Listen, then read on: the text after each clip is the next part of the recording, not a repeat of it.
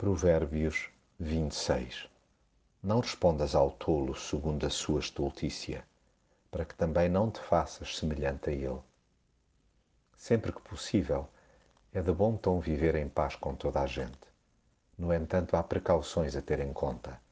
Sem rotular ninguém, tenhamos em consideração certo tipo de pessoas que se destacam pela insensatez. Por mais galões que ostentem, evitemo-las. Devemos manter sempre em alta o nível de educação, mas sejamos severos diante da tolice crónica. Jamais respondamos a um desajuizado na mesma moeda para não nos tornarmos semelhante a ele. Interajamos com firmeza com malta imprudente, para que não se estique nem se ache mais esperta que a tropa toda.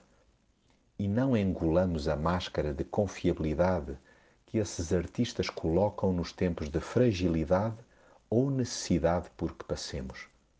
Confidenciar algo íntimo a um estroina é o mesmo que entregar ouro a um bandido. Delegar responsabilidades de monta a um doidivanas é colocar um montão de vidas em perigo. Nada de meter a cabeça debaixo da areia e sublimar os erros que um boêmio repita vez após vez. Por outro lado, também não se espera muito de quem se julga uma autêntica sumidade. Corações soberbos são tão perigosos quanto os preguiçosos. Ambos dão voltas e mais voltas, usando argumentos inacreditáveis para ficarem por cima e passarem a perna a todo o mundo. Aprendamos com o seu mau exemplo para não resvalarmos em fanfarronices semelhantes. Pautemo-nos pela moderação, sem acicatar os ânimos nem brincar com coisas sérias. Combatamos qualquer foco de mexeriquice e contribuiremos para o desaparecimento de boatos e contendas. Recusemos a oferta de guloseimas nefastas, como a murmuração e a malícia.